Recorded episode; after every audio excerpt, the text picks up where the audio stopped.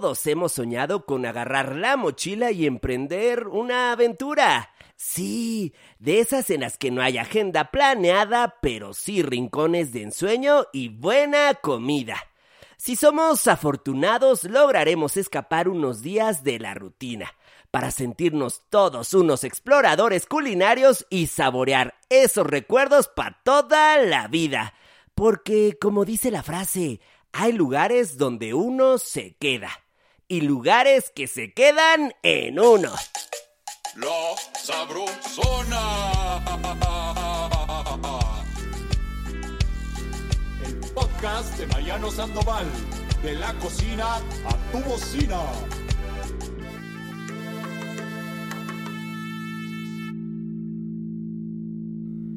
Varias ocasiones he escuchado que la comida no viaja muy bien y que lo ideal es que uno viaje hacia la comida, ya que los platillos no son meramente la suma de los ingredientes que lo componen, sino también son la historia que hay detrás de ellos, las manos que le dan vida y el entorno que los abraza. Estoy seguro que prácticamente todos hemos tenido una de esas experiencias místico-mágico-musicales en las que vamos perdidos por alguna carretera de nuestro México lindo y querido. Eso sí, ya con la tripa bien pegadota por el hambre canija cuando de pronto, como si hubiéramos encontrado el santo grial, nuestro olfato nos alerta de que algo huele muy bien. Ese aroma campirano de leña, combinado con las notas celestiales de la masa de maíz y la inconfundible fragancia de la carnita asada. Entonces damos el volantazo y sin tregua alguna nos dejamos guiar por ese instinto casi animal que nos dice, párate aquí, párate.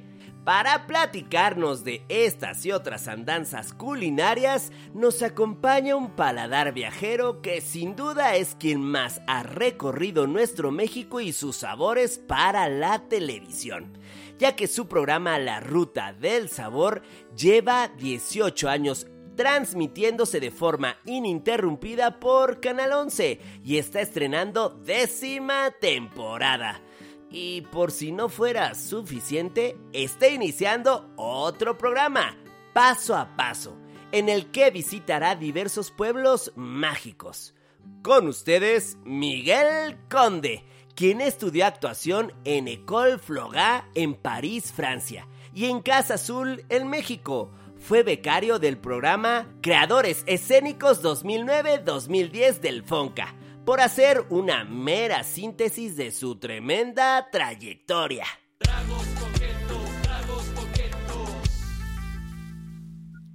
Bienvenido, Miguel Conde. ¡Eh! Caray, Miguel, qué gustazo.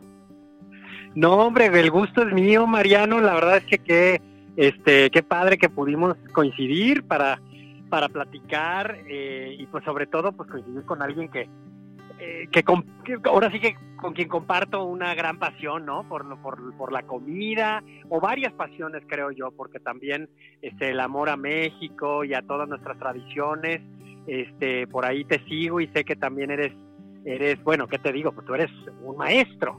Así que, este, sí, pues sí, este, mucho que aprender este, de, de, de, de, ti, de tus programas, así que este, feliz, feliz de la vida de estar aquí contigo. Ah, paso, mi Miguelito, caray, privilegio enorme, privilegio enorme tenerte en nuestra sabrosona y de verdad, no creo, no creo estar equivocado al decir que eres quien más lugares de México ha recorrido en televisión no has parado de caminar y, y, caminar en nuestro país.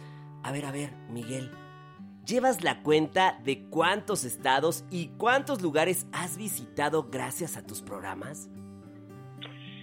Pues fíjate que este mm, sí, más o menos, no es que lleve la cuenta, pero este, en algunas eh, veces que te sientas a ver pues justamente el mapa y decir, a ver, ya estuve en este estado, en este estado, este, o cuando andamos planeando también este, los lugares que vamos a, las nuevas temporadas y esto, este, sí, sí, más o menos llevo cuenta y de alguna manera, fíjate que con, con la ruta del sabor solamente me han faltado tres estados. Hay tres estados que por azares del destino se han quedado fuera, que son Quintana Roo, Nayarit y Durango.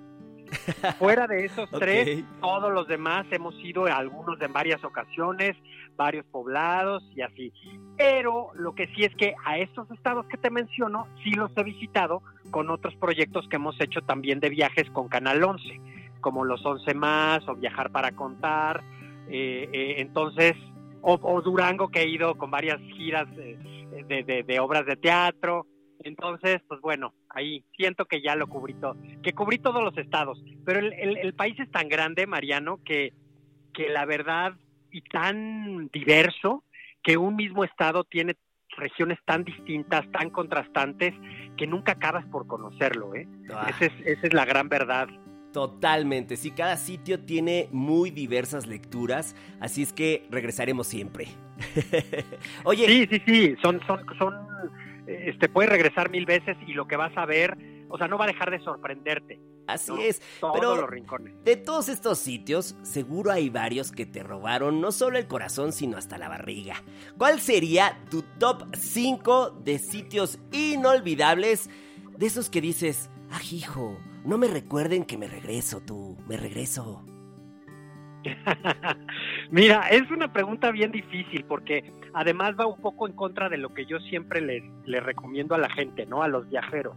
Y siempre les digo, olvídense de, de, número uno, de comparaciones. No comparen. Y en ese sentido, olvídense de esas tablas y categorías que, pues, ni modo, nos tocó vivir en esta época, ¿no? Y estamos acostumbrados a eso, ¿no? A, primer lugar, segundo lugar, tercer lugar, este, y demás pero creo que es algo que el viajero se tiene que alejar porque eso no te permite, a final de cuentas, disfrutar. Eh, eh, tus consentidos vienen un poquito de manera este, inevitable y, sobre todo muy relacionado a el estado de ánimo en el que te encuentras o a algo que te acaba de suceder. Entonces, de alguna manera, esos lugares que visitaste en momentos muy especiales o en donde tú estabas eh, particularmente vulnerable, se vuelven también eh, eh, especiales para ti, ¿no? Eh, pero, pero, pues no sé, pensando por ejemplo en comida, y, ahora sí que para dar respuesta, que no digas que le estoy sacando. No, hombre, este, nada de eso tú. Te diría que en términos culinarios, bueno, por un lado me pides top top top 5. Entonces creo que no, no podemos dejar afuera los, los clásicos, ¿no? Los clásicos de, de, nuestra gastronomía, como es Oaxaca, como es Puebla eh, y como es Yucatán. Por ahí quizá son los lugares que, que, que, que, no, los, los, los, que no pueden faltar en esa lista. Estoy y de luego acuerdo. yo agregaría, no sé, no sé, ahorita me dices tú qué te parece, y de pronto agregaría em, Veracruz, Veracruz que por, por también esta, esta particularidad que tiene de ser tan, eh, abarcar de norte a sur una gran extensión, este, también es muy variada y es muy rica. Y luego estaría Michoacán, que finalmente, este, pues incluso el, el título de patrimonio eh, inmaterial de la, de la humanidad que tiene la gastronomía mexicana es por la gastronomía michoacana, por el proyecto de Michoacán. Entonces quizás serían como el top 5, pero de verdad con, con, con un dolor inmenso porque apenas pienso en otro estado y digo, no, pues no, ¿cómo voy a dejar atrás este, la cocina chapaneca, por ejemplo, ¿no? O la cocina del centro, de todo, todo, todo el, mismo estado de México, sin ir tan lejos. Tlaxcala, que últimamente le ha agarrado mucho cariño mucha admiración por toda la, tradición culinaria que tiene un lugar tan pequeño, este, pero tan abundante como es Tlaxcala, o la cocina del norte, que mucha gente la desprecia, pero la verdad es que, perdón, pero tortillas de harina como las que hacen en Sonora, en, Chihuahua, no hay, no las encuentras en ningún otro lugar. Esos mariscos también que encuentras en Baja California, o lo que está sucediendo actualmente, ¿no? Esta, esta, este, cocina muy de vanguardia que se está generando, que está, como te digo yo, sucediendo en momento presente en, en Baja California, este, eh, allá en Ensenada y en todos estos lugares, ¿no? Con todo el tema del vino y demás. Entonces, ay, es bien injusta esa pregunta, pero ahí estaría el top, el top 5. Ahí está, te la rifaste. Citaste realeza gastronómica y estoy seguro que a todos en la Sabrosona nos encantaría saber ¿cuál es el lugar más escondido? El más secreto que has visitado. Y claro, ¿cuál es el platillo, Miguelini, que preparan en esa madriguera coquinaria? Pues mira, siendo fiel a lo que te contesté en la pregunta pasada, pues eh, se ve esta pregunta también se ve afectada por eso, ¿no? Entonces también yo yo te diría que lo que trato es que precisamente cada cada aventura, cada cada viaje, cada salida o visita que hago a algún lugar, que sea el mejor, ¿no? O sea, ¿cuál es el mejor lo que lo, lo que te toca lo que te toca hoy, ¿no? Lo que te toca vivir en tiempo presente. Y, y de eso se encarga uno, ¿no? De hacer que sea el mejor y que sea especial y que te sorprenda y, y, demás, ¿no?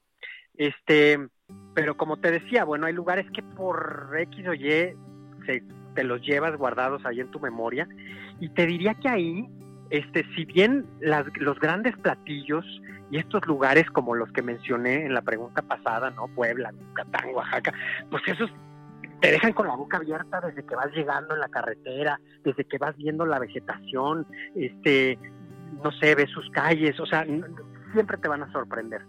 Pero yo de alguna manera como que me, se me graban luego lugares o, platillos que son todo lo contrario, ¿no? Cosas o momentos muy sencillos, muy simples. Yo, yo siempre digo que a veces la grandeza está en lo más sencillo, ¿no? En, esos pequeños detalles que, que, que lo hacen diferente y lo hacen único. Y en ese sentido te diría que yo guardo en mi corazón la, la, un viaje que hicimos, bueno, una ruta completa que hicimos precisamente al norte. Hace rato te mencionaba lo de los mariscos de Baja California y un programa que hicimos en Loreto, en Loreto, Baja California, en donde este, nos fuimos a, la playa eh, y el cocinero, porque era un cocinero, llevó unas almejas chocolatas las enterró en la arena, las cubrió, bueno, hizo una cama de piedra, las enterró, las cubrió con una hoja que se da allá, que al quemarla, de alguna manera, va ahumando las, las almejas y además pues soltando un aroma muy particular que tiene esta hierba. Y te puedo decir, bueno, para esto estaba el atardecer, ¿no? Nos agarró, este, pues prácticamente empezó a, empezó a anochecer y entonces, este, fue fue todo, todo lo que yo necesitaba para decir en ese momento yo era feliz, ¿no? Fui muy feliz. Y las almejas que te digo, o sea, estaban deliciosas. Lo que sigue de, de deliciosas, era una cosa suculenta. Eh, eh, me, me, me, llevaban ahí una salsita como un limoncito, no, no me acuerdo qué era. Me dice, póngale tantito. Dije, no, no necesitan nada, no necesitan nada. El sabor puro de la almeja con ese ahumado este, es, es es lo único que necesitamos.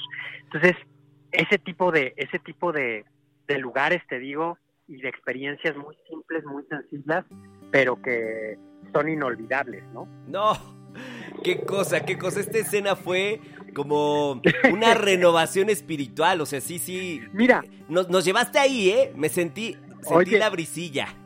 Pues mira, es que sí, lo, lo, lo, vuelvo a vivir, siempre que cuento este tipo de experiencias las vuelvo a vivir. Un poco me pasa también con, con el tema del, de los comales. Este, y ahí voy a hablar un poquito en plural, como que no lo podría, este, tampoco, no podría decirte un lugar en específico, porque aparte han sido muchos los viajes y las experiencias que he tenido con el comal. Pero yo cuando me toca ver precisamente cómo preparan la masa, ¿no? De las tortillas, cómo la están amasando, la hidratan, eh, eh, este, y luego el torteado, ¿no? Ahorita acabo de estar en, en Yucatán precisamente, que tienen una manera muy distinta de hacer las tortillas ahí, con este, al, al, tortearlas, digamos, apoyadas en una base y ahí las golpean, ¿no? No tanto, no tanto con las dos manos, que es como a mí, como yo lo sé hacer, por cierto. Eso, este, ya andas, cada, andas cada, bien presumidote. Cada, pues digo, algo hemos aprendido y más me vale, ¿no? Este, Tienes razón, eso entonces, sí. todo, todo, esa, esa manera de manejar la masa, Ay, esa, sí. esa, ese, se me hace un poema. Es artesanía. Siempre que tengo oportunidad de ver eh, esas manos sí. de nuestros cocineros y cocineras este, manipulando eh, el maíz, este, vaya, en este caso una masa de maíz, haciendo gorditas, haciendo tlacoyos, haciendo este, tortillas, me, me, son, son momentos también como son pequeños paréntesis que tengo en mi vida, en donde como que te ausentas, ¿no? Me ausento y, y estoy ahí. Sales ahí del presente. cuerpo. Oye, carnal, Sí, sí. y así como la cochinita pibil sabe mejor bajo el sol yucateco, y la barbacoa de borrego es más sabrosa en ese rinconcito de Hidalgo, también como tú justo lo mencionabas, también la mano de quien prepara los guisos es parte determinante de estas experiencias. Que si le puso su cariñito, o que si esa receta la preparan en su casa desde tiempos de la tatarabuela o que si con ese platillo conquistó al marido o a la esposa, ya sabes. ¿Recuerdas Ah. algún personaje entrañable que te haya conmovido? Por supuesto que sí, estoy seguro. ¿Y recuerdas además qué platillo preparó? Mira, este, eh, sí, hay muchos, hay muchas historias de pronto de personajes que, que nos han conmovido, que nos hemos conmovido juntos y que se han dado incluso momentos bien, este, De eh, intimidad, pues de mucha, de- de, de mucha intimidad, ¿no? es, es Sí. correcto, esa es la palabra. Este, y te voy a decir que normalmente esos, eh, pues iba a decir desgraciadamente, no sé, eh, eh, pero no, no, no pasan en el programa, porque tratamos Ah. de alejarnos un poquito de eso. Digo, y no, desgraciada y agraciadamente, es decir, para bien Sí, y para mal. Porque, Porque se queda por entre otro lado, esa persona y tú. sí, sí, sí, sí, y aparte el programa en la ruta sí tratamos de ser como muy respetuosos en ese sentido, Entiendo, de- entiendo por, un lado de la persona y, y- y del mismo proyecto, ¿no? Que en sí vamos nosotros a conocer este, la historia, la parte pública, ¿no? No, no, no es un programa de, de- de- del, del corazón y ni nos vamos No, ahí a, A la parte es decir, personal. con- por respeto, por respeto a las personas. Entonces, pero fuera del programa se dan mucho estos momentos en donde hemos llorado, en donde nos hemos reído, hemos bailado y demás. Lo que puede salir, logramos este que salga, ¿no? Y además, esos momentitos después, eh, eh, aunque no quieras, se ve reflejado en el programa, ¿no? Y mira, de pronto ahorita me acuerdo en Michoacán, precisamente con carnitas, la señora con la que No. fuimos a hacer las carnitas, este, ellos estaban viviendo una situación familiar muy particular, este era un momento que el, el país también estaba este, viviendo como una situación complicada, particularmente ahí en Michoacán, y entonces la señora se desahogó, pero por completo, mientras estábamos preparando las carnitas. Entonces, este, para mí lo, lo rescatable de ahí es cómo de verdad la cocina es ese refugio eh, eh, en el cual, digamos que las barreras se nos van, ¿no?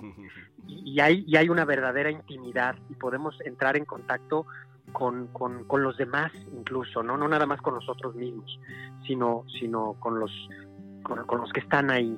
Entonces, por eso tantas tantos momentos importantes de nuestras vidas, de las vidas de las familias o hasta los de una empresa o, o diría yo de decisiones de una nación se han tomado en las en las cocinas, ¿no? Sí. cuántos momentos de la historia importantes están enmarcados por, por, un, por, un, por una cocina o por un platillo este y cuántas insisto decisiones personales te quiero hablar con mi mamá dónde la voy a agarrar en la cocina no Voy a llevarle la boleta. no sé oye. Sí ya sea a la hora que estamos comiendo o, Sí. o mientras estamos preparando algo. Entonces, pues, pues, eso, ¿no? Eso, momentos como ese, la verdad es que han sido muchos. Sí. Eh, hay, hay uno que a mí me gusta mucho, un programa que hicimos y que me gusta también porque de alguna forma reúne a toda la familia. Y a mí me gustan mucho esos platillos en donde participan todos, ¿no? Donde participa eh, el, el- el hombre, la mujer, los niños, este, la comadre, la vecina, este, y ese que te estoy diciendo es el que hicimos de barba, de la barbacoa, precisamente Ah. ahorita que lo mencionaste Wow. me vino a la mente, eh, que la hicimos en en Gilotepec, en el Estado de México, en un rancho, en una, vaya, la casa de estas personas, de esta familia, y, y pues así, tal cual, ¿no? O sea, estuve conviviendo primero con los señores que se encargaban de elegir al, al, al animal, este, que se iba pues a sacrificar, eh, eh, por qué, me explicaba, y luego este pues él se encargaba toda, de toda la limpieza, de hacer el hoyo, de enterrarla, y luego estuve con la señora, la, la esposa, que era la que preparaba el, el, el consomé, ¿no? Eh, La salsa, las tortillas, ahí estaban más las mujeres, o sea, es, es, es algo bien bonito que nos habla de, de cómo nuestra cultura se ha movido alrededor de, de, de esos fogones, ¿no? Y de esas de esa cocina. Por supuesto, es que eh, el ambiente coquinario es un retrato familiar. Y mi Miguelito, como diría mamá bandita, no me dejarás mentir. En México comemos de todo. No desperdiciamos nadita. Es más, como Ajá. dice el refrán, tú te lo sabes bien. Todo lo que corre, camina o vuela, va para la cazuela. Desde la insectos hasta hierbas silvestres, animales de todos los tamaños. Y también algunas tradiciones culinarias de nuestro país pueden resultar muy canijas, muy canijas para los paladares más conservadores. Así es que, Ujú. ¿cuál es el ingrediente más curioso con el que te has topado y el platillo más exótico que has probado? Híjole, mira, este, pues como bien tú, tú- tú ya mencionaste un poquito estos, estos ingredientes que suelen ser pues exóticos o considerados como raros, ¿no? Entonces, este, pues sí, los insectos, eh, la gran variedad de insectos, yo eh, de alguna manera siempre estuve como muy, de entrada nunca le pongo pero a nada, y dos, este, como que desde niño mis papás me enseñaron a comer de todo y, y- justamente a, eso, a probarlo y ya después tú eliges si te gusta o no, ¿no? Este, entonces, este, ya había comido algunos insectos, los más comunes, los chapulines y tal. Pero, pues bueno, estos insectos, este, por decirte, están los gusanos de, de los rojos de maguey, que esos son más comunes, pero el otro gusano que es más grande y que sí puede ser a simple vista como un poquito más impactante, Por este, supuesto. pues, to- todos, todos esos, todos esos alimentos. Eh, ¿Qué otra, qué otra cosa? Bueno, comí hace poco en la última, penúltima temporada comí el caldo de rata, ¿no? Que también, fíjate que no me costó tanto trabajo porque yo soy de San Luis Potosí, como dice la canción. que lo dije y como que me, me sonó este, a A Jorge ver, canta un poquito, ahí, ¿no? ándale, canta. No, pues, de- de- de- eh, con Jorge Negrete aquí, te digo que lo estoy escuchando, pues ya me voy a sentir muy mal, pero pues, así, ¿no? Yo soy de San Luis Potosí, de mi barrio San Miguelito, donde el águila paró y su estampa dibujó en el lienzo tricolor. En fin. ¡Eso! Eres un tipazo, Miguel. Te estamos aplaudiendo. La- Aparte, la- cantas bien, calijo. Ay, no. Gracias, gracias. No, hombre. Oye, pero todo esto, ¿por qué te estaba diciendo esto? Ya se me fue la onda. Eh, estabas eh, hablando del caldo de rata. Ah, claro. Y entonces yo desde, desde que vivía en San Luis me- sabía que, que, que se comía el caldo de rata, ¿no? Es una, un alimento que se usa mucho en el altiplano, Ok. en, en todos estos lugares donde son este em, más desértico, no hay tampoco una gran variedad de, de, de- de- animales, de, de- de fauna, y entonces, pues bueno, y sobre todo sabía porque tenía propiedades. Yo, mi mamá me contaba, nunca lo probé en San Luis, ¿eh? pero mi mamá, por ejemplo, me decía que una tía de ella, cuando se enfermaban, que les llevaba el caldo de rata. No. Y entonces lo probé en Zacatecas, precisamente, que también comparte San Luis, compartimos como un poquito la geografía, son Ajá. estados vecinos. Entonces, en Guanajuato, en Zacatecas, en San Luis, se, se- se- acostumbra. Cada vez menos, porque son tradiciones que se pierden cada vez Ujú. más con el tema urbano. Eh, y como dices, pues a la gente le da, le da miedo. Hay muchas cosas que le da miedo, no le da miedo muchas cosas más peligrosas. Pero de pronto, yo, yo siempre les digo, a ver, observen, si la gente de ahí se lo come, es porque es porque no les hace mal, es porque está bueno, porque algo bueno tiene que tener, ¿no? Claro. Es, Entonces, en el en el caso, digo, es- eso eso fue un poco impactante, sí lo tengo que decir. La rata de campo. eh, pues puede ser que ahora te impactes más. Sí, así es, Mike. es momento de ponerte a prueba y a ver si como roncas duermes. Hoy me traje todos los refranes de la tía Memelas, ¿eh? Básicamente. Me gusta, me gustan los refranes, Pues mira, siempre ayudan. Te hemos visto, Miguel, te hemos visto en algunos programas cocinando. Eh, a ver si cuando estás en casa, por ejemplo, cuando no estás viajando, me imagino que luego has de querer que tu sándwich de pollito o que su codito, así es. Imagínate, hay un codito que hace la tía Memelas, justo a la que acabo de nombrar. Ay, que después yo te sugiero, mi Miguel, que visites la Ignacio Zaragoza para que veas ese codito de la tía Memelas, ¿no? Te imaginas. Pero bueno, eso lo dejamos para otro episodio. A ver, Tomo Miguelito, nota, tomo nota. por favor, la Ignacio Zaragoza y después te paso la dirección exacta. Pero regresemos al reto, porque me relajé, pero me vuelvo a poner bien rudo.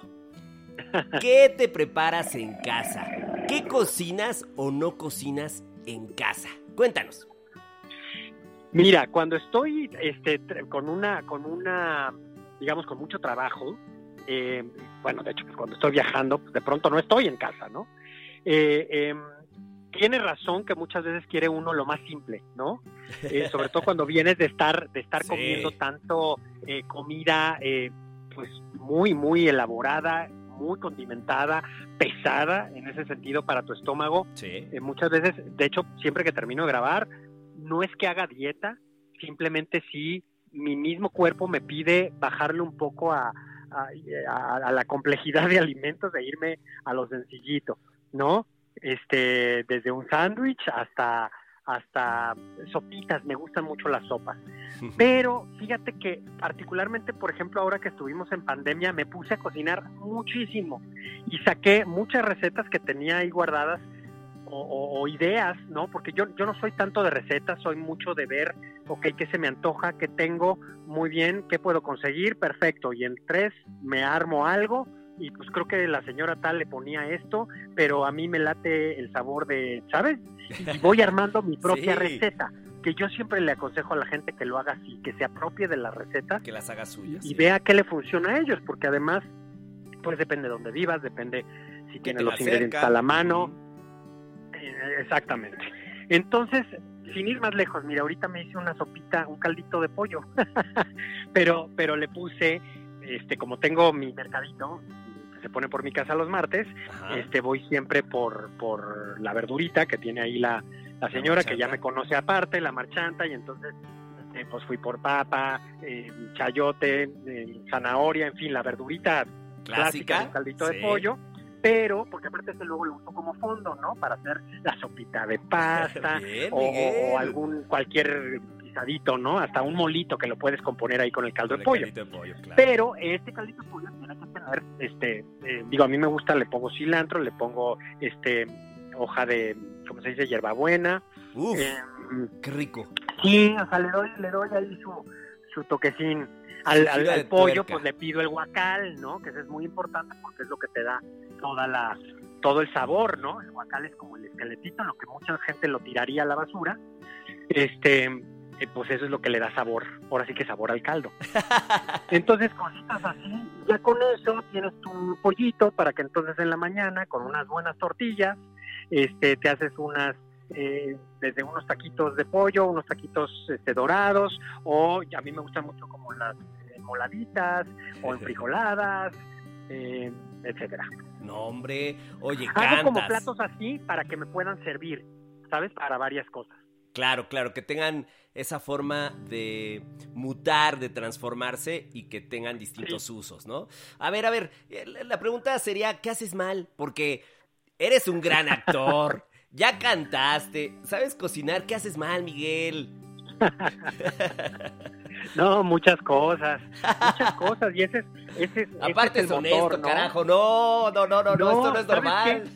Es que eso es lo que te mueve. Eh, supongo que a ti te pasará igual, ¿no? Que siempre encuentras algo que no has hecho o que no lo haces bien y entonces dices, pues me tengo que meter a clases eh, o quiero hacerlo y entonces, mira, yo no tengo canal de YouTube, no tengo mi podcast, son pendientes ahí que tengo desde hace desde siempre, pero que lo que me ha faltado es tiempo.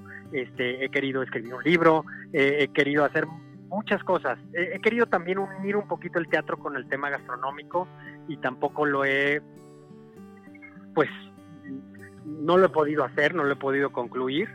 Este, uy, no, muchas cosas, muchas cosas que no he hecho, que quiero hacer. eh, y lo que yo siempre le digo a la gente, hay que prepararse, ¿no? Claro, claro, sin duda, no, Eh, no podrías dar ninguno de estos pasos si no tuvieras todo un bagaje que te haga sentir seguro, ¿no? Exacto, exacto. Bueno, y a la vez lanzarse, ¿no? O sea, muchas veces las oportunidades vienen y todavía no estás tan preparado, este, y, y- y, pues también es de, de los valientes de este mundo, ¿no? Entonces, este, sí. Querido Miguelini, a ver, respecto del detrás de cámaras, por favor, cáete. Así es, cuéntanos de las grabaciones. ¿Cuántas personas viajan, por ejemplo? Es un equipo muy chiquito. Fíjate que somos eh, cu- cuatro o cinco personas, depende. O sea, depende la temporada, hemos ido o cuatro o cinco. ¿Y cómo Em. es el... Perdóname, cuéntame. No, no, no, no, no, no, ya, ya. ¿Y cómo sería el proceso para elegir las rutas, los personajes. ¿Quién participa? Cuéntanos de esto, por favor. Mira, bueno, de entrada nada más complemento la, la respuesta anterior que Sí, te decía, claro. como muy pequeño los que viajamos. Pero sí, este, sí hay más gente que se une, sobre todo de Canal 11, que está acá eh, y que se encargan, por ejemplo, de este todo el, o sea, de la cortinilla, eh, todo el, el equipo de imagen de Canal 11, que son los que hacen todos los gráficos, eh, bueno, la misma transmisión, ¿no? Eh, y luego pues la post, eh, postproducción y demás. Entonces, claro. digamos, los que viajamos somos cuatro o cinco personas, pero sí se incluyen todo más, un batallón in- de incluyendo el canal, ¿no? Incluyendo el canal en general, Así que pues, de, sí de hacen, fácil.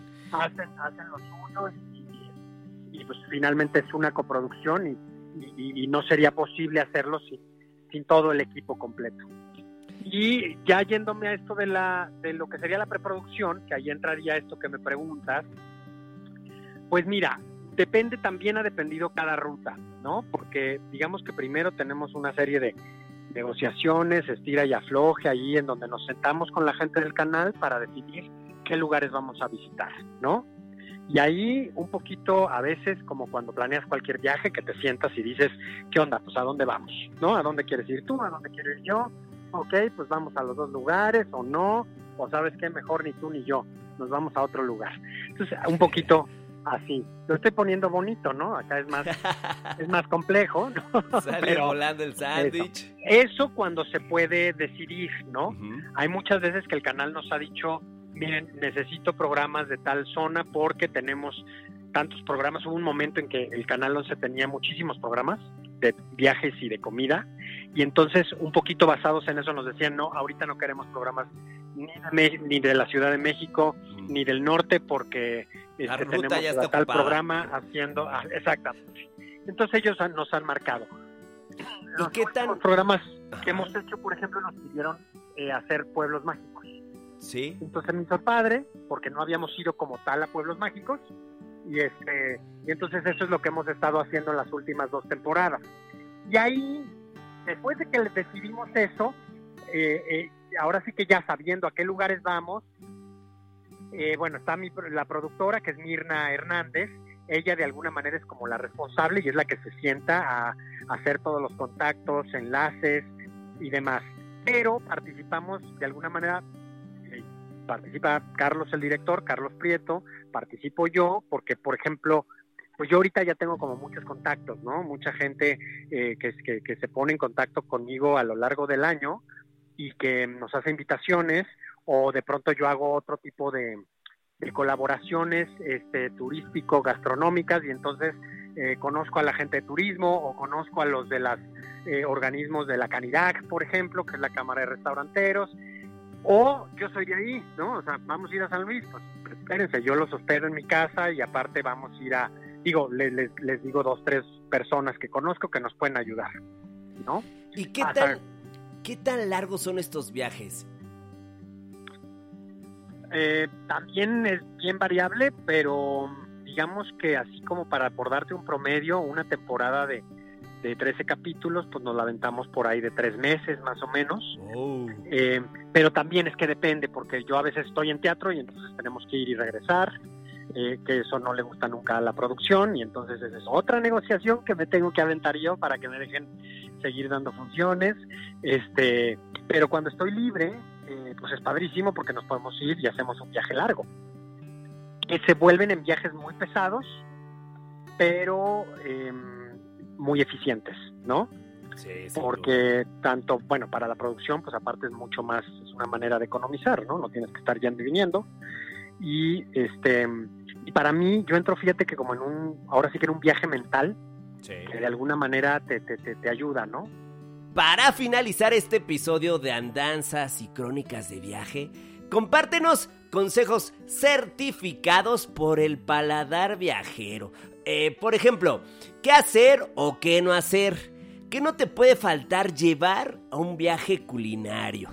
Y todas las demás sugerencias que se te ocurran para que nuestros Sabro Livers ahora sí emprendan el viaje de sus sueños, aconsejados por un verdadero experto. ¡Ey, ey! No, no, no. Perdón, Miguel. ¡Ey! No te vayas. No nos vayas a colgar. Corrijo. Aconsejados por el gran experto. pues mira, ya les he dado algunos, algunos consejitos aquí durante la, la, la, conversación. Este, ahorita se los voy a recordar. Pero, eh, bueno, un consejo fundamental para cualquier tipo de viaje, o sea, sea un viaje gastronómico o, cualquier tipo de viaje, sería em, que quizás también es muy común que se los digan, pero de verdad, menos es más. Lleven muy poquitas cosas. Si van a llevar dos pantalones, lleven uno si pensaban llevar cuatro camisas, lleven dos. Vayan muy ligeros de equipaje. Ligeros. Ligeros de equipaje. Hay que viajar, sí, ligeritos, ligeritos. ¿Qué más? Eso les va a ayudar para todo. Luego, este, hace rato les hablaba de el, algo que se me hace a mí fundamental cuando viajas eh, y es no, no, no generar expectativas. Bueno, yo lo, lo decíamos en ese momento como no comparar pero tiene que ver un poco con lo mismo. No ir a un lugar. Eh, o sea, no, Imaginando que va a ser el lugar, sí, claro. Sí, sí, sí. Es, es, es un poco eh, es raro, porque por otro lado sí hay que planear, ¿no? O sea, sí conviene investigar un poquito a dónde voy, qué clima hace, o sea, ¿no? precisamente para poder hacer tu maleta, para ver si te llevas una chamarra, un suéter o una chamarrita ligera, o si te llevas shorts, o sea, sí hay que hacer una investigación, pero una vez que estés ahí, o sea, hay que planear para poder lanzarte al vacío. Ese, ese sería la, la frase. Como en la vida, no generar expectativas como en las relaciones. Exactamente, exactamente. Otro, otro. Y entonces dejarte, dejarte llevar por lo que encuentres. Exacto. Este, sorprenderte, dejarte sorprender. Bueno, otro, lo que te decía, que creo que sí lo, sí lo voy a no comparar, porque hay mucha gente que tiene problemas. Mira, yo hubo un tiempo que viví en, en París, este, en Francia, y trabajé en restaurantes, precisamente antes cuando apenas estaba decidiendo qué hacer de mi vida. Trabajé en cocina y trabajé en servicio, ¿no? Entonces fui mesero. Y cuando era mesero, un tiempo que trabajé en un restaurante mexicano. Y me causaba mucha curiosidad que llegaran los mexicanos ahí porque aparte yo decía, venir hasta Francia a comer en un, un restaurante mexicano, que para nada es mexicano. o sea, ahorita encuentras buenos lugares por allá, ¿eh? Pero, pero, pero en ese entonces la verdad no. La, la verdad es que no, y este lugar donde yo trabajaba, menos. Entonces, este, yo decía, bueno, y luego para colmo me reclamaban, ¿no? Yo era el único mexicano ahí. Entonces me decían, oye, ¿cómo un tequila? Digo, pues es que, oigan, ¿cómo aquí? Están en París, váyanse a comer crepas, por lo menos, lo que sea. ¿Sí? Entonces, déjense llevar por lo que encuentran ahí y no quieran ir a comer lo mismo que comen en su casa. Ah, pues, porque para eso no, ni gasten. Si quieren encontrarse con lo mismo, o la misma gente, no quieran, o sea, bueno, y ahí nos vamos al siguiente, ya me iba a encadenar con el siguiente consejo, que es... Tenemos bien prendidote, bien prendidote, ni te íbamos a, detener. Sí, sí, sí, no, dije, ya vamos a, cambiar el que sigue. Este, sean, hay que, hay que viajar como esponjas, con los ojos bien abiertos, con los sentidos bien abiertos, ¿no? Observando, escuchando, este, oliendo, todo, todo. Y en una de esas guardando silencio porque este, van a aprender en la medida en que ustedes este, escuchen, vean, observen a los demás. ¿No? Ustedes ya oh. tienen, tendrán todo el tiempo para estarse escuchando, ¿no? Toda la vida. E, esos, esos son los consejos certificados por Miguel Conde. Ha sido todo un gustazo escuchar tanta anécdota del Zone, así que mi productor terminará este episodio. Yo ya me voy corriendo a preparar las petacas. Así es que tanto bellezón ya me alborotó la hormona. Ey, tranquilos, la hormona viajera. Así es que hasta pronto. ¡Te queremos, Miguel! Adiós, Mariana. Gracias, gracias a todos. Sabro Libres. Eso, tipazo. Aplausos a Miguel. Gracias. Todo lo hace bien, John. Todo lo hace bien. La aventura de viajar consiste en ser capaz de vivir como un evento extraordinario la vida cotidiana de otras gentes en parajes lejanos a tu hogar. dice el escritor, viajero y periodista Javier Reverte. Por eso en la Sabrosona, cada episodio lo vivimos así, como un evento extraordinario en el que viajamos a los mundos de nuestros invitados.